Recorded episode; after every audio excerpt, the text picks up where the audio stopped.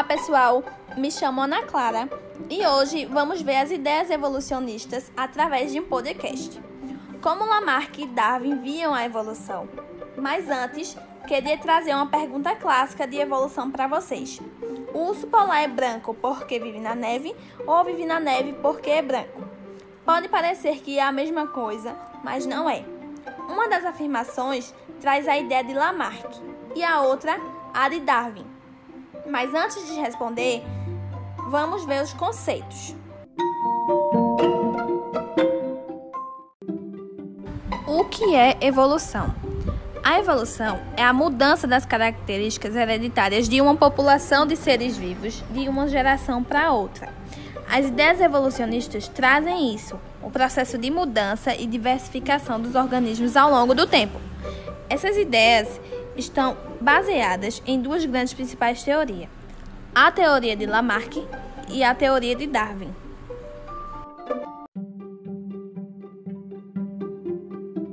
O Lamarckismo. Qual é a ideia que o Lamarckismo traz? O Lamarckismo foi uma ideia do naturalista conhecido como Lamarck, que vai trazer duas ideias centrais, que são a lei do uso e desuso, onde, como o próprio nome já diz, eu uso muito uma estrutura, ela hipertrofia, ela cresce. Se eu não uso, ela atrofia. E temos a lei da herança da transmissão dos caracteres adquiridos.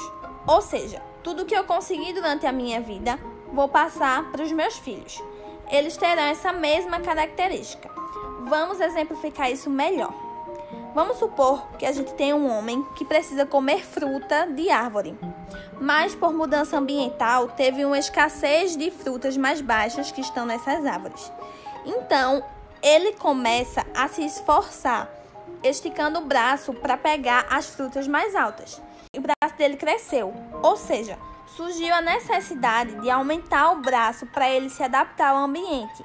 Dessa forma, o braço dele cresceu Lamarck também diz que o filho desse homem vai herdar essa característica, também vai ter o braço grande. Já Darwin traz a ideia de seleção natural.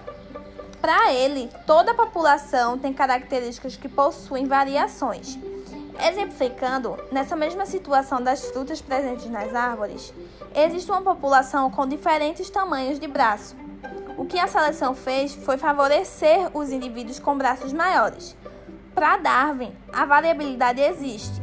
A seleção só favorece os indivíduos que possuem características que os tornam mais aptos a explorar o ambiente. Ao final da seleção é gerada uma adaptação. No nosso exemplo, existem pessoas com tamanhos de braços diferentes. Braços menores, braços maiores, braços gigantes. Esse com braço gigante é o mais favorecido.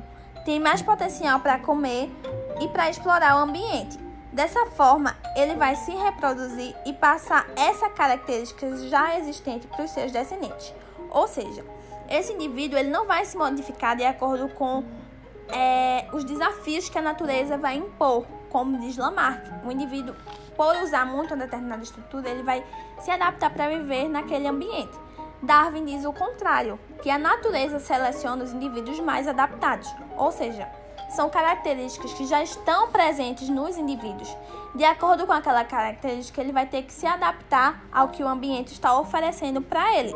Nesse caso, os indivíduos mais adaptados para viver naquele determinado ambiente foram os indivíduos que tinham braços gigantes, porque o ambiente deu esse, esse obstáculo para que o indivíduo pudesse viver ali frutas mais altas e aí o indivíduo ele precisa se alimentar daquelas frutas.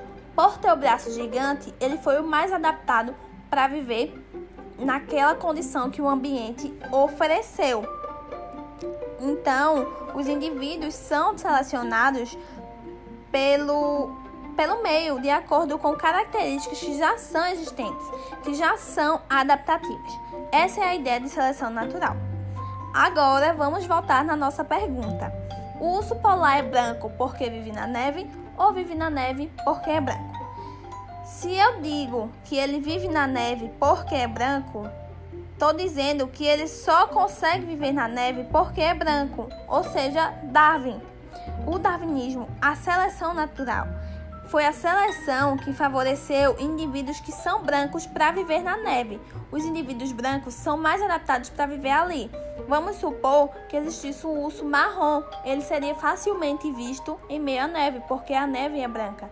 Por isso que os ursos brancos são mais adaptados para viverem nesses ambientes. O próprio ambiente selecionou apenas ursos brancos para viverem na neve.